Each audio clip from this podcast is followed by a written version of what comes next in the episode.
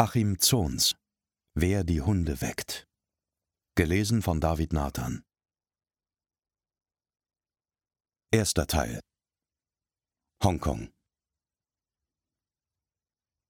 Es war kurz nach neun an diesem warmen Septemberabend, doch David spürte nichts von der Dunkelheit oder der Wärme.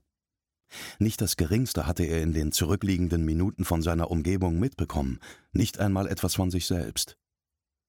Doch plötzlich hörte er leises Plätschern. Langsam öffnete er die Augen. Der Mond, so voll und schön wie selten, stand klar hinter der herausgebrochenen Windschutzscheibe. Offenbar war er nicht lange bewusstlos gewesen. Er bewegte die Hände, neigte den Kopf, spannte die Muskeln. Schmerzen durchzuckten ihn. Ein gutes Zeichen. Er schien davongekommen zu sein. Das Auto lag mit der Front im Wasser, am Ende eines Kiesbetts unterhalb der rund drei Meter hohen Keimmauer.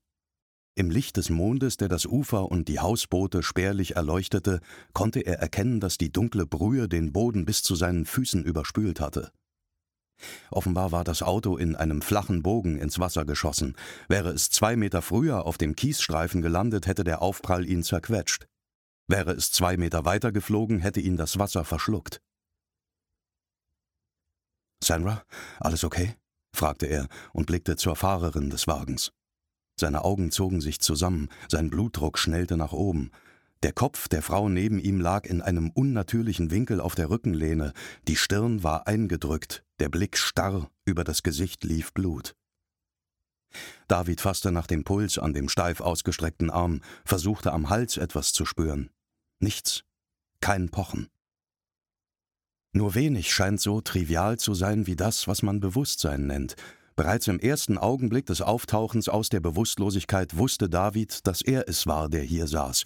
In einem Auto, auf dem Beifahrersitz, im Wasser des Aberdeen Harbor, an diesem Abend, der alles verändern sollte. Nach einer gefährlichen, rasenden Fahrt, die nicht mehr zu stoppen gewesen war. Dass er von dem Moment des Aufpralls bis vor wenigen Sekunden nicht bei Bewusstsein war, hatte keine Auswirkungen gehabt auf seine Fähigkeit, sich selbst und seine Situation zu erkennen. Er hatte überlebt, und Sandra Brown, die Frau neben ihm, war tot.